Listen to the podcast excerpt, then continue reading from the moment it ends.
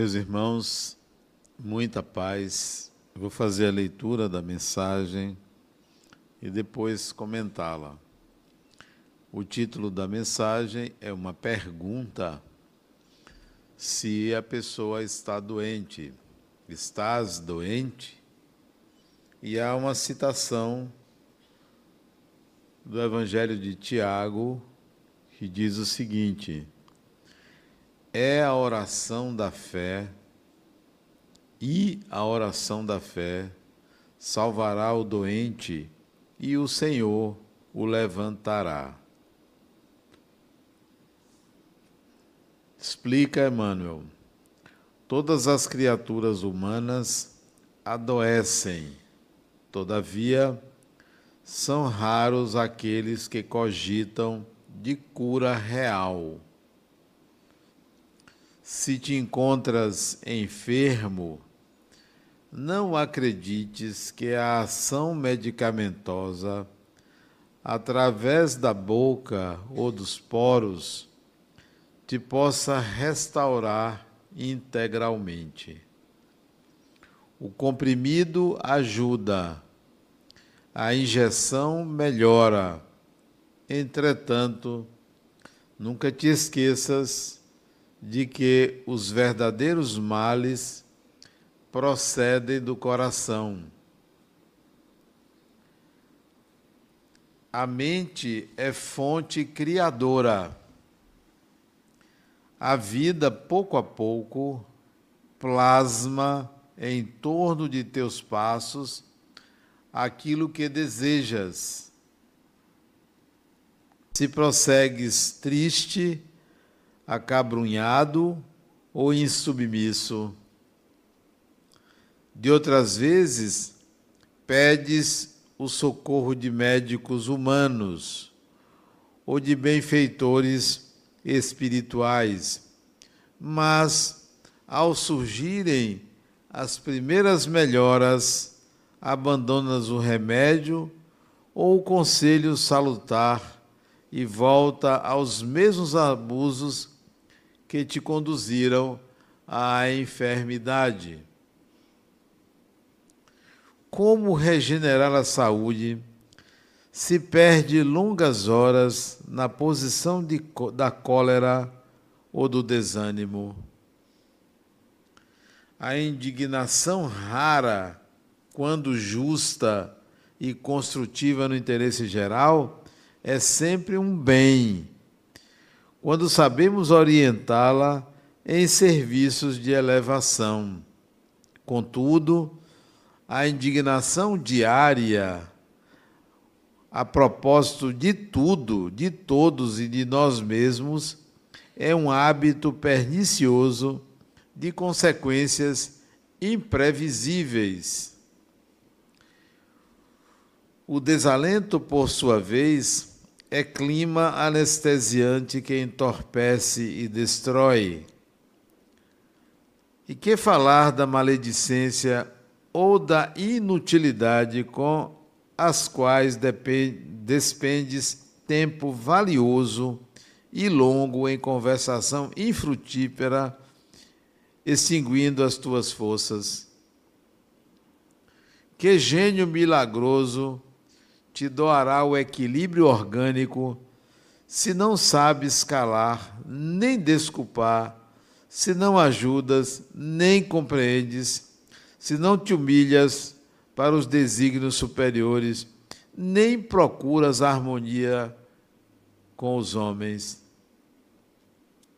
Por mais se apressem socorristas da terra e do plano espiritual em teu favor, devoras as próprias energias, vítima imprevidente do suicídio indireto.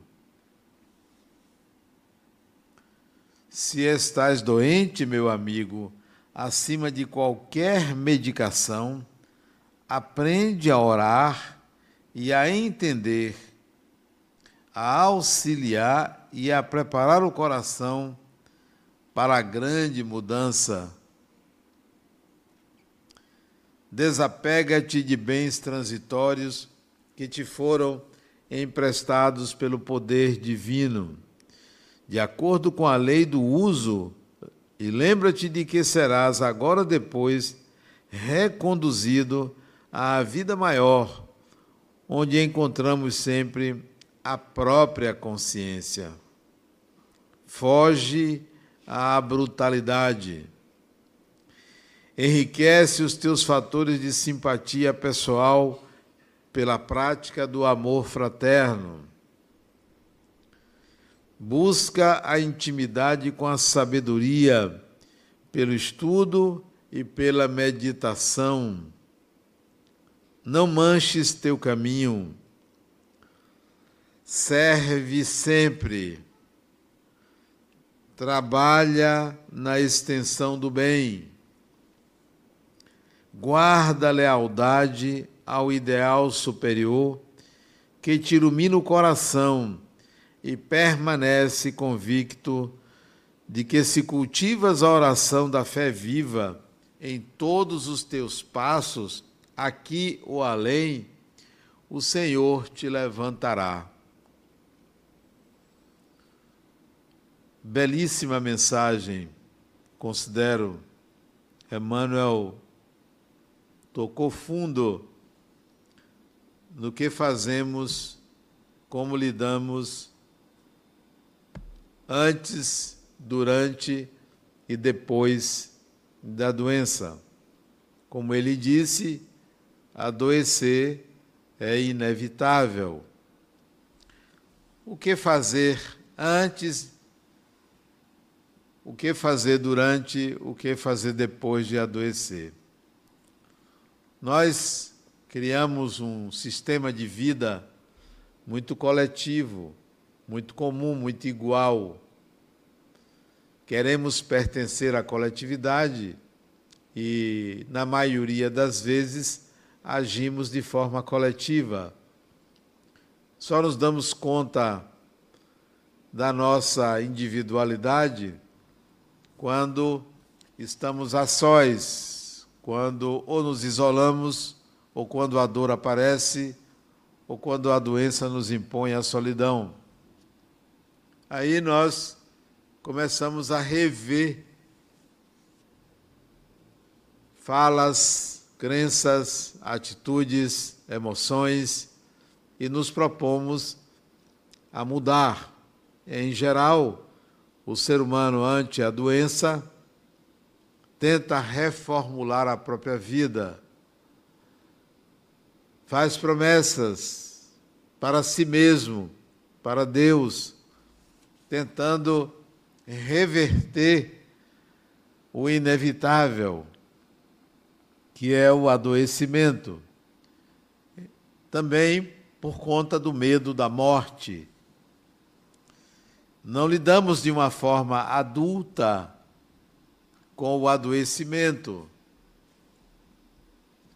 Tememos um desfecho desfavorável, como se a morte fosse um desfecho desfavorável. Como lidar com essa individualidade medrosa, com essa individualidade temerosa do inevitável?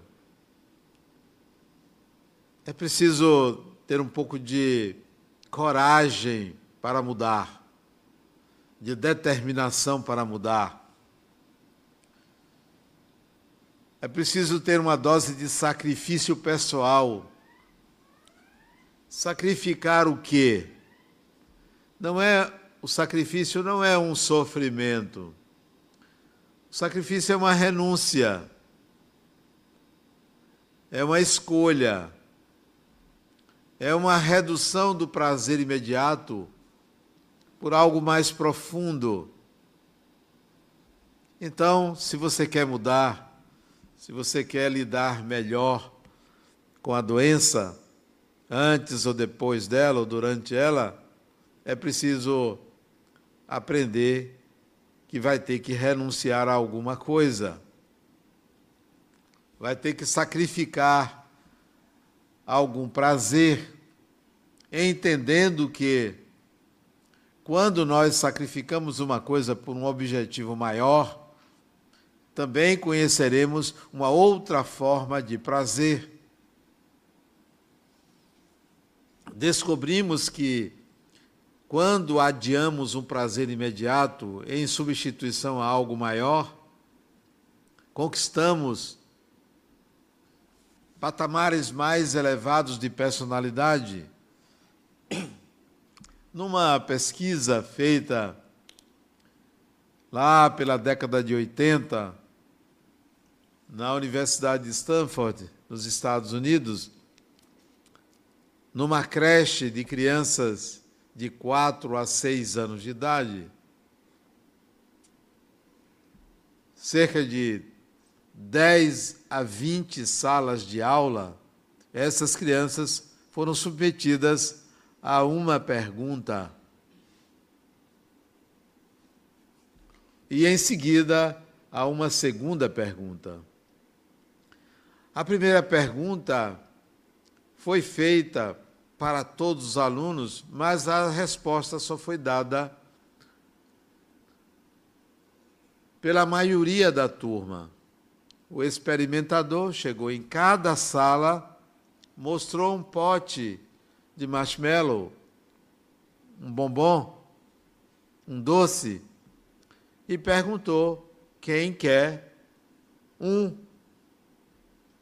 Todos responderam que queriam e ele mandou fazer uma fila para ele entregar um doce a cada criança.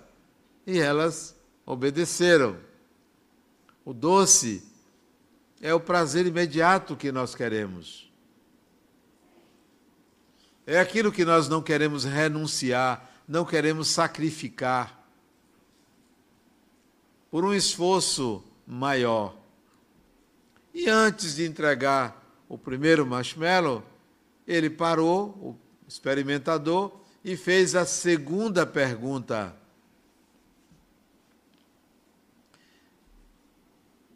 Quem esperar uma hora, eu dou dois. Quem não quiser esperar, eu dou um agora. Somados os alunos, quase 300 ou pouco mais de 300 alunos nessas 20 classes de crianças, apenas 6% optaram por esperar.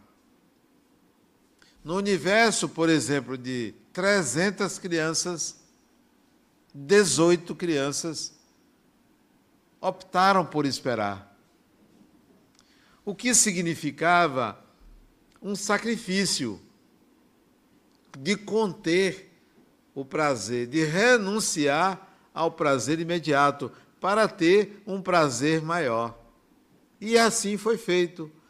Em cada sala, essas crianças, esses 6% ficava ao lado, ele entregava o doce aos, aos demais e depois voltava para dar, uma hora depois, os dois marshmallows àquelas crianças. Essa creche era uma creche da Universidade de Stanford, creche dos professores e empregados da universidade que levavam seus filhos, enquanto estavam trabalhando, para a creche. Essas crianças foram acompanhadas ao longo de 15 anos. Essas, todas essas crianças da creche foram acompanhadas. Todas. Desempenho escolar. Ano a ano, desempenho escolar. As crianças mais bem-sucedidas foram aquelas que souberam esperar. Aí vem o desafio para nós adultos. Qual é o nosso time? Qual é o nosso tempo? O que fazemos com o nosso tempo?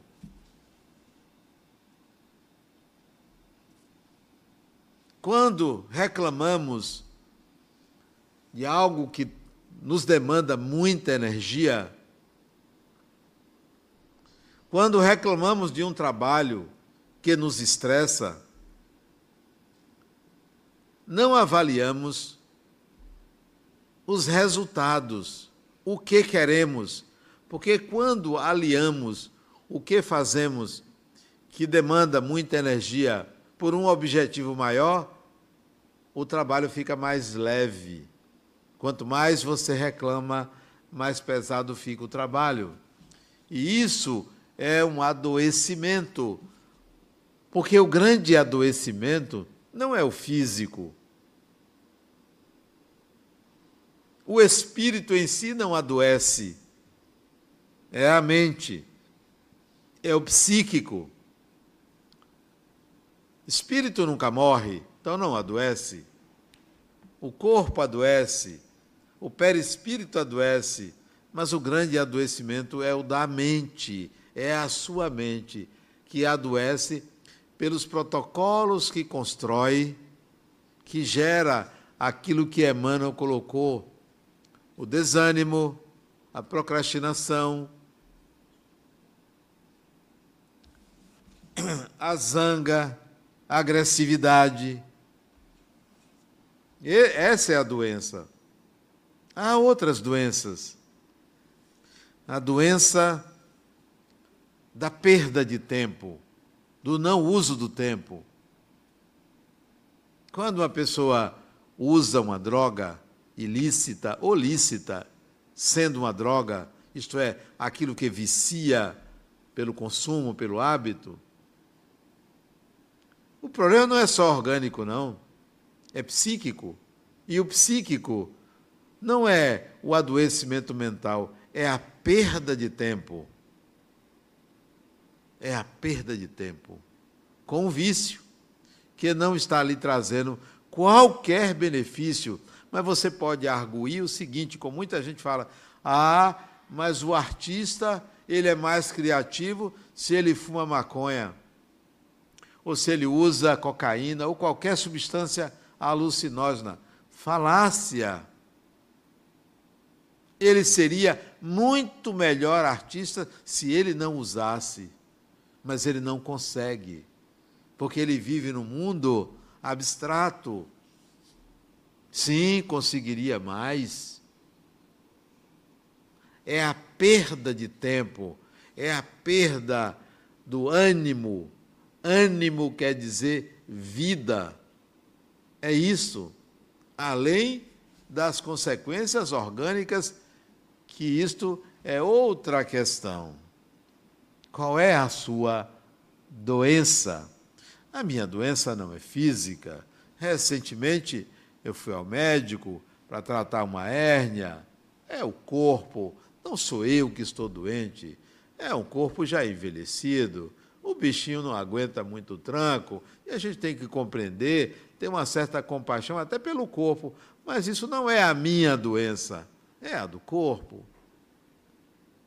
E tem outras doenças do corpo, a gente vai tratando aqui, tratando ali, até quando o corpo não aguenta e diz, ó, oh, até logo, até logo, vai embora, está na hora, ok. Mas qual é a sua doença? O que você procrastina? Olhe, uma doença interessante que as pessoas nem percebem. Há mil anos atrás, vou colocar mil anos, mil anos. Não sei se você estava encarnado na época, mil anos atrás. Alguém disse para você, alguém falou, olha que doença. Alguém falou para você, olha, você está vendo o sol? Esse aparente movimento dele, na verdade, é ele girando em torno da Terra. E você acreditou. Você não era astrônomo, não tinha cálculo, ninguém falou o contrário. E você acreditou e pensava que o Sol, aquele Sol lindo e maravilhoso, aquela bolazinha, girava em torno da Terra. E você acreditou por muitos séculos. O nome dessa doença é ignorância. É uma doença. É a verdadeira doença, é ignorância. Depois veio alguém, Galileu, Copérnico, não. É a Terra que gira em torno do sol. E vieram os donos da verdade e resolveram excomungá-los. Depois, séculos depois, pediram desculpas. E quem pediu desculpas? Quem pediu que pedissem desculpas? Nunca foram donos da verdade. Não existe dono da verdade. Nem o Espiritismo é dono da verdade. Não há. Nós estamos imersos em muitas ignorâncias nossas. Saia da ignorância. Saia. Escape logo. Como aqueles antigos nunca imaginaram que a Terra é que girava em torno do Sol. Então, qual é a nossa ignorância que nos leva ao atraso, que nos leva à pobreza, à miséria, à violência, à falta de saúde física também? Qual é a nossa ignorância? O que, é que nós estamos ignorando? Que estamos deixando o adoecimento coletivo? Imaginem Salvador, a segunda cidade mais violenta do Brasil. Que absurdo isso! Inimaginável uma terra tão bonita, um povo tão alegre. O que está acontecendo com a gente? Eu não tenho respostas, eu estou indagando como Emmanuel indaga. Estás doente? Estamos. Estamos sim. Só pode ser uma doença grave para a gente deixar uma terra, um povo, uma sociedade se degenerar. Nunca aconteceu isso. Não estou culpando governo nenhum, não se trata de apontar, olha, esse governo é aquele, nada disso. É coletivo, é nosso. Não é uma questão política. Não é. A questão é onde é que nós estamos errando. Preconceitos, feminicídios, cancelamentos, agressões diversas. Estamos doentes, claro que estamos doentes. Nos encastelamos. Até quando nós vamos continuar doentes? E a doença se chama, eu sei o nome, ignorância, no sentido de ignorar. Não é ignorância aquele termo pejorativo. Não Somos ignorantes, alguma coisa não aprendemos. Da mesma forma que os antigos pensavam que era o solzinho que girava em torno da Terra. O que é que nós não estamos enxergando que está cara a cara, face to face? E a gente não enxerga. Essa ignorância, me parece que ela tem ramificações na educação. Na educação. Não estamos aprendendo desde a infância. A educação não está sendo suficiente, ampla, eficiente, eficaz também, não está sendo. Está faltando paz. O remédio que Emmanuel coloca aqui eu, eu digamos assim, substituiria a interpretação. O remédio que ele coloca aqui, se vocês se lembram, no final da, da mensagem, é oração. Orar. Mas o que é orar? O católico ora, o praticante do candomblé ora, o muçulmano ora, o espírita ora, o evangélico ora, o judeu ora, todo mundo ora. Então, não é essa oração, é outra oração. É outra oração. Não é um Pai Nosso, nem é oração dos judeus, nem do candomblé, não é a língua, nem o formato. É o que é orar. A oração é um estado de espírito, é um estado psíquico. Não é uma fala, não é uma rogativa. A rogativa, a fala, a expressão ela é um momento, mas a oração que ele se refere é um estado de espírito. Qual é o seu estado de espírito? Não aqui no centro, mas em casa, no trabalho. Quando é que nós vamos nos desarmar? Psiquicamente falando, a oração é um desarme psíquico. Não, você não vai tirar minha paz. Não, você não vai fazer isso comigo. Eu não vou deixar. Eu vou entrar num estado de oração, que quer dizer o seguinte: eu vou estar lhe doando a minha paz. A minha paz, eu vou te dar. Se necessário, silencio. Se necessário, respondo.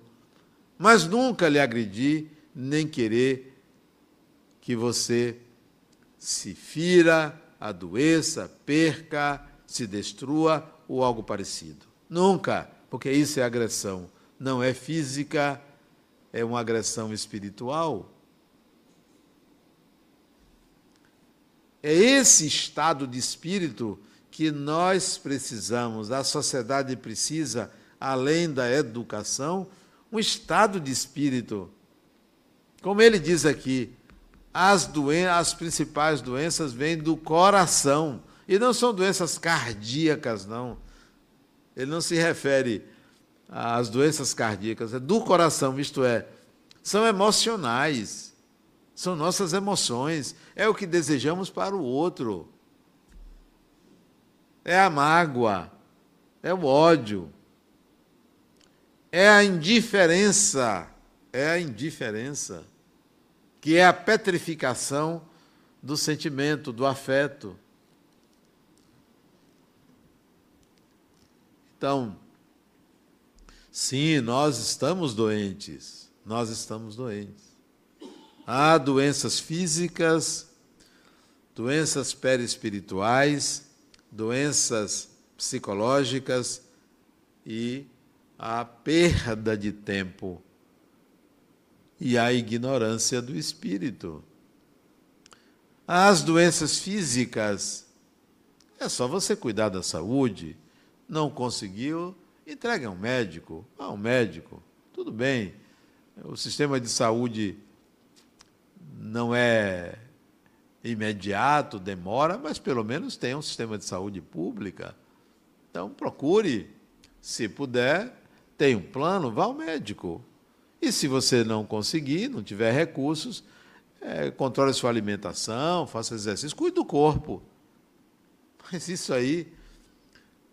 Ah, o corpo é só um instrumento de representação. Não é o corpo que pensa, não é o corpo que se emociona, não é o corpo que elabora ideias. Não. O corpo é como a mão. A mão pensa? Não, tem uma intenção que se usa a mão. O corpo é órgão que trabalha sob intenção.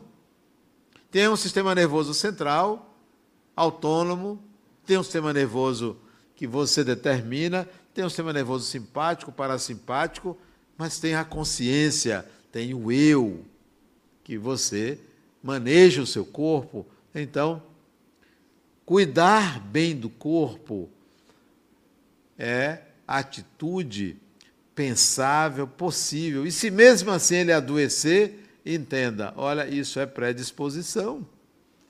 São predisposições minhas. Eu já vim assim. Vou tentar atravessar essa experiência da melhor maneira possível. Não vou me lamentar, não vou me vitimizar, nem vou culpar a ninguém. As doenças psicológicas são aquelas que procrastinamos. Epa, isso é uma doença, pode ter certeza. Ah, depois eu faço, depois eu faço, depois eu faço, depois eu faço. Você está doente. Procure ajuda. Procure ajuda. Levante. Tenha entusiasmo. Tenha disposição. Tenha vontade, porque só interessa a você. A pessoa que deve ter maior interesse em viver é você. Não faça pelo outro, por uma pessoa, por causa de uma pessoa. passa por você. Então, a principal doença é a perda de tempo, é a inércia, é a procrastinação, é o não querer se sacrificar. Recentemente, eu estava sem ter o que pensar, isso deve ter umas duas semanas, coisa rara, eu não tenho o que pensar. Eu tenho uma mente é, inquieta, entusiasmada, é, que corre muito. Eu que fico, ó, calma, devagar. Eu aí tinha muita coisa que pensar, estava no momento de intervalo. Eu pensei assim: se eu ganhasse na loteria, eu pensando, já botei assim 100 milhões, porque pensar menos do que isso é pobre. Então, se você deseja uma coisa, então eu pensei, se eu ganhasse 100 milhões na loteria, poxa. E aí fiquei pensando o que é que eu faz, faria, né? O que é que eu faria? Daqui a pouco um espírito me toca e diz: levanta e vai trabalhar, rapaz. Se dissesse, chega, chega de bobagem, você não, nem joga. Vai trabalhar, como se dissesse, vai trabalhar, vagabundo. Não, não perca tempo. Não, tenha o seu lazer, claro, descanse, divirta-se, tenha tempo para isso. Descanse o corpo, divirta-se, gere endorfinas, mas depois acorde. Opa, agora é hora.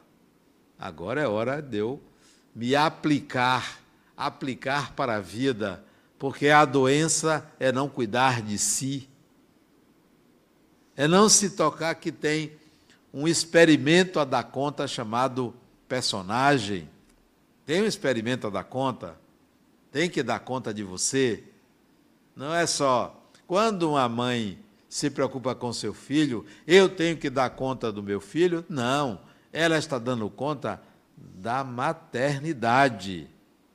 Porque foi assumida, eu quero ser mãe, ou mesmo que não quisesse, tornou-se ao cuidar do seu filho, ela está dizendo: eu tenho que ter responsabilidade com o materno, eu não vou ser uma mãe negligente. E até porque eu tenho que contribuir para a evolução desse espírito chamado meu filho ou filha. Mas ela está ali, é por ela. Então cuide de você, cuide de você, mãe, cuide de você, pai, cuide de você, empregado, cuide de você, patrão, cuide de você, qualquer que seja a sua é, disposição na vida, cuide. Você tem que dar conta disso. Você não vai prestar contas a Deus, não, sabia? Tem gente que pensa, não, quando morre, a gente presta contas a Deus. Presta não. Quer dizer, não é que você não preste, pode ser até que você preste, não é de prestar, não. Prestar contas, você não vai prestar contas a ninguém. No dia que você desencarnar, não sei quando é, pode ser hoje, amanhã, um ano, dez anos, cem anos. No dia que você desencarnar, você vai sair do corpo. Geralmente a gente desencarna no hospital. Geralmente, no hospital. Você vai sair do corpo. Todo hospital, todos, todos os hospitais, UPAs, clínicas, existe um espelhamento espiritual de acolhimento a quem desencarna ali. Um espelhamento. Instituições espirituais de acolhimento a quem desencarna. Você vai acordar e dizer assim: onde é que eu estou? Assim, meio sem ter feito o upload, porque o download é quando você acorda no corpo o download é quando você reencarna. O upload é quando você desencarna. Você vai fazer um upload. Você vai sair do corpo e vai dizer: onde é que eu estou? Se você não tem afetos, não tem afetos, o que é ter afetos? Vínculos, amores, pessoas com as quais você estabeleceu ao longo das encarnações relações de afeto, de amor, se você não tem, você vai ser recolhido pelo SUS espiritual. Tem ninguém. Ninguém veio aqui me ver. Não. Quem é você? Ah, eu sou fulano de tal, lá de Salvador. Mas você, você se lembra de quem? Ah, é, é minha mãe. Sua mãe? Que nada, ela já reencarnou, já foi embora. Não, mas eu tinha um tio que, gostava, que eu gostava. Não, você só se aproveitava do seu tio. Ele nem ele está aqui, já desencarnou, mas não, deixa fulano viver a vida dele. Ah, mas eu tinha filho, nenhum deles. Então, não fez vínculos, vai desencarnar sozinho. Não vai estar nas trevas, não vai estar no escuro, ah, vai estar no hospital é relativamente confortável, né? Não, nem se preocupe, você não vai prestar contas a Deus. Você vai se ver só. Ah, mas eu quero sair. Para onde, criatura? Você não tem para onde ir. Aqui você está interno. Vai ficar aqui, mas eu quero voltar lá para ver minha família, não sei quemzinho. Que nada, você não tem permissão para isso. Não tem nem, você nem sabe como é. Você pode passear aqui. No hospital tem um pátio ali embaixo tal. Mas fora disso, você não tem nem para onde ir. Tem um matagal aqui. Então, não vai. Se você tem algum afeto, algum vínculo, essa pessoa vem lhe buscar. Quanta gente no leito do hospital vê a mãe, o pai, o avô, não sei quem, que veio buscar. Não diz que veio buscar para a pessoa não se assustar. Mas foi buscar. Se você aqui, que está aqui, chegar em casa de noite e começar a ver parente desencarnado, é sua hora. Já está já tá ali na boca para fazer o upload, para desencarnar. Aí isso é bom, porque a pessoa está sendo o seu psicopompo, o seu guia, está sendo aquele que vai lhe ambientar. Você não está sozinho, você tem um referencial. E às vezes é muita gente que vem receber a pessoa e não fica no hospital espiritual, leva para onde vive o clã, onde vive a família, casas, pequenos edifícios, aglomerações é, de pessoas conhecidas. Aí você é levado, levada para esses ambientes. Ah, fulana, minha tia, não sei quem.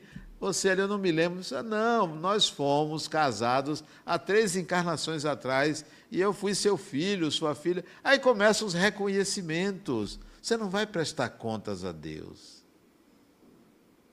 E não caia na. Eu ia dizer uma palavra, mas eu vou mudar a palavra. Vocês usem a palavra. No equívoco. ia dizer outra palavra. Não caia no equívoco de prestar contas a você mesmo, à sua consciência. Não faça isso. Não faça isso.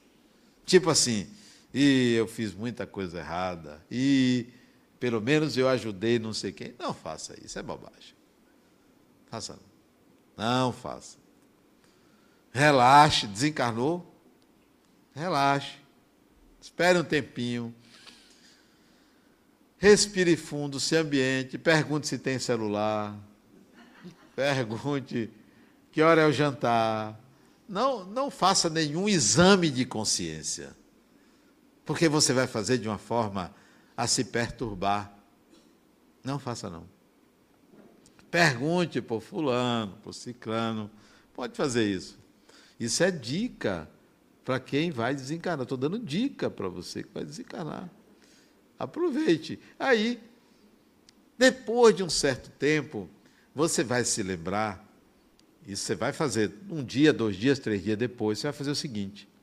Você pode fazer desde agora, não precisa desencarnar para isso não. Você volta lá atrás, quando você reencarnou. Por exemplo, eu reencarnei em 1955, 3 de abril de 1955, tenho 68 anos. Então eu me lembro aquele garotinho, aquele menino, na cidade do interior, é, totalmente curioso. Eu começo a me lembrar fui para a escola, aprendi isso, aprendi aquilo. E hoje, aos 68 anos, eu vejo assim, poxa, eu aprendi muita coisa. Muita coisa eu aprendi.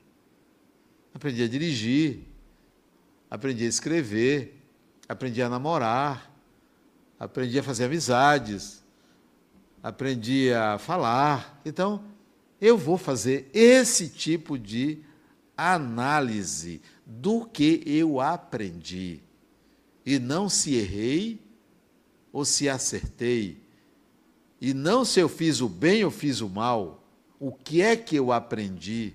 Porque é a partir desse aprendizado que eu vou dizer: valeu a pena ter sido Adenauer.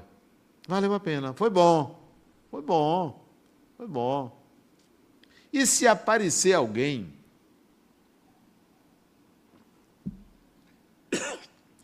se aparecer alguém dizendo que é seu inimigo, ah, tá ali, ó. Fulano me esperando. Olhe para a pessoa de longe. Digamos que venha também uma emoção de raiva. Seu inimigo, você também foi. Você diz assim para você, Adenal, calma, Adenal. Não, aqui não. Lá na terra, aqui não. Aqui faça diferente. Vá, vá devagar. Né? Se o sujeito vier de lá correndo na sua direção, se sente, bote a mão na cabeça e espere o negócio acontecer. Não brigue, não. Quando o sujeito se aproximar, você sorria. Mude, mude. A partir daquele dia, diga assim: Eu não tenho inimigos. Se ele é meu inimigo, é por vontade própria, porque eu não o considero meu inimigo, porque eu não tenho inimigos. Se alguma coisa lhe retirei no passado, me diga de que forma eu posso é, resolver isso. Me diga, fazendo o quê? Você quer me bater? Não vai resolver. Vai me perturbar emocionalmente? Pode tentar, não vai conseguir. Por que não vai conseguir? Porque a última vez que um espírito disse que ia me perturbar, eu disse: ande comigo. Pode andar comigo. Você não quer me perturbar? Um não, foram dois. Você não quer me perturbar? Ande comigo. Pode andar. Só que o efeito foi diferente. Isso tem muitos anos. Isso eu tinha vinte e poucos anos. Eu ia para o centro segunda, quarta, sexta, sábado. E no domingo eu ia visitar o orfanato, o leprosário. Não aguentaram, se tornaram espírita. Hoje eu não vou todos os dias ao centro, porque o centro já está dentro de mim. Já está dentro de mim, não precisa ir. Venho porque gosto de falar, gosto de fazer as coisas, mas já está dentro de mim. Então, não tem problema se alguém quiser me perturbar. Vai ter que conviver com, certas, com certos hábitos, com certos modos de, de ser. Então, não é um problema. A doença que nós temos é essa, de ainda acreditar que o Sol gira em torno da Terra, ainda acreditar em modos de pensar que já estão ultrapassados, ultrapassadíssimos. Precisamos mudar entendimentos, conceitos. Nós estamos no século 21, nós não estamos na idade da pedra. Acreditar que há um Deus que pede que você ofereça alguma coisa para ele é menos, é antes, é menos do que medieval. Com todo respeito a quem faz isso, mas há que entender que a oração tem que ser um estado de espírito e não uma oferenda. Não significa que eu vou fazer alguma coisa contra quem faz isso, tem todo o direito de fazer. Eu estou fazendo um comentário filosófico. Não há porquê nós procedermos da mesma forma que os antigos. Imagine se nós andássemos de lençol branco como Jesus andava. Não tem sentido. Se Jesus reencarnasse agora, teria que usar jeans. E se fosse mulher, uma saia ou algo parecido. Não tem como voltar para lá. É outra época, outra civilização, outra sociedade, outros valores. Mas há quem interprete os ensinamentos de Jesus da mesma forma que se via há dois mil anos atrás. Não, nós precisamos sair da ignorância, que é a nossa principal doença. depois da ignorância, a inércia, a procrastinação, para não chamar de preguiça.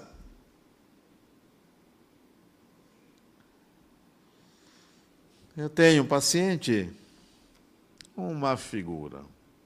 Hoje eu atendi. E ele perguntou para mim: Você vai falar de mim hoje? Aí eu perguntei: Você quer? Quero, fale, disse, eu vou falar. Eu disse a ele: Faltam três anos e meio para você desencarnar, né? Ele: Não, Adenal, eu quero agora.